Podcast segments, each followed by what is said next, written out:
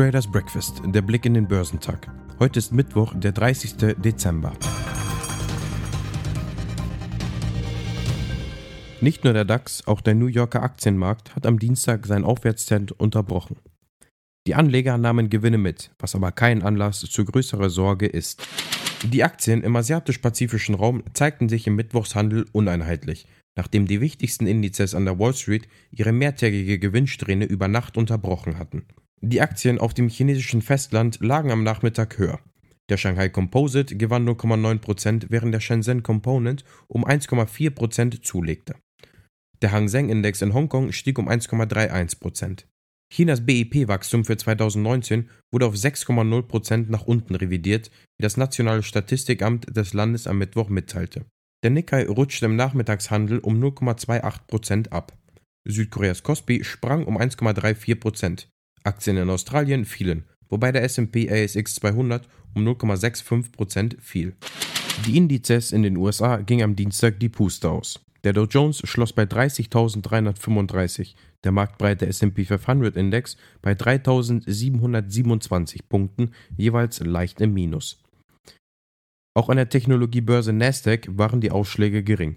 Lediglich der Auswahlindex Nasdaq 100 ging mit einem leichten Aufschlag von 0,04% auf 12.843 Punkte aus dem Handel.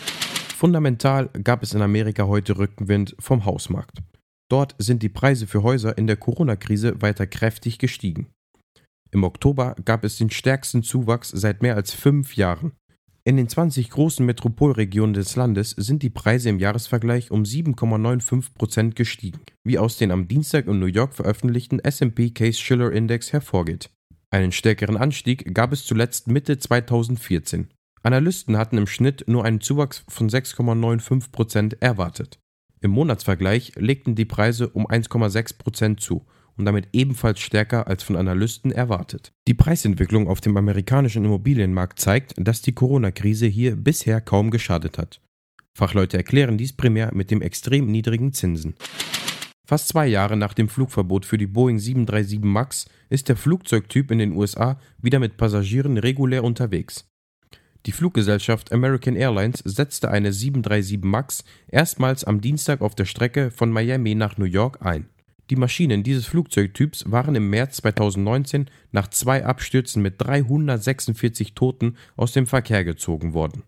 Als Hauptursache der Unglücke galt ein fehlerhaftes Steuerungsprogramm, das die Maschine Richtung Boden lenkten. Nach einer Reihe technischer Veränderungen und Nachbesserungen an der Software hatte die US-Luftfahrtbehörde FAA den erneuten Einsatz der Boeing 737 MAX genehmigt. Im Dow Jones fielen Intel besonders auf. Die Papiere standen an der Indexspitze. Sie wurden getrieben von Spekulationen über eine geänderte strategische Ausrichtung des Chip-, Software- und Datenbank-Spezialisten. Einem Medienbericht zufolge hat der Hedgefonds Third Point eine Änderung verlangt. Der Chef Daniel Loeb von Third Point habe dem Intel-Chef Omar Ishrak in einem Brief aufgefordert, umgehend alle möglichen Optionen hierfür zu prüfen. Third Point soll den Angaben zufolge einen Anteil an Intel im Wert von einer Milliarde US-Dollar aufgebaut haben.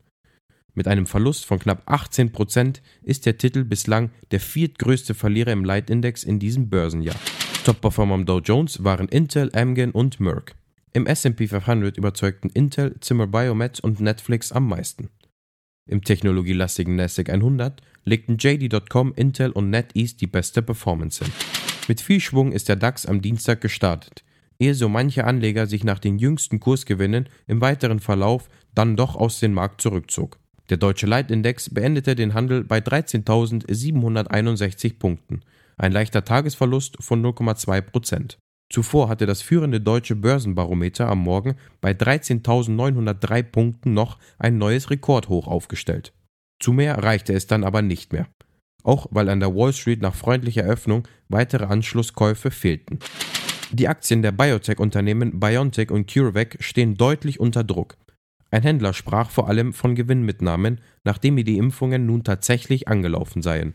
Bis einschließlich Montag haben in Deutschland fast 42.000 Menschen die erste Dosis des Corona-Impfstoffs von BioNTech erhalten. Der Impfstoff der Tübinger Firma CureVac befindet sich im Gegensatz dazu noch in der klinischen Prüfung. Es wurde bislang kein Zulassungsantrag gestellt.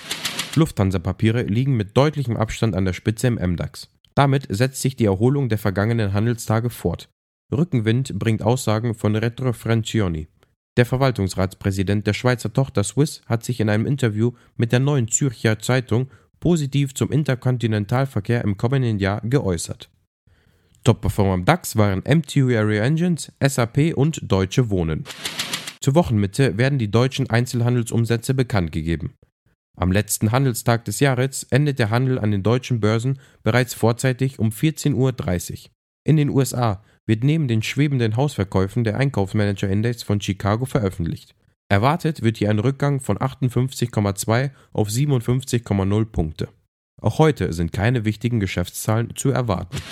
Die Futures bewegen sich gemischt. Beim DAX wird ein Minus von etwa 15 Punkten erwartet.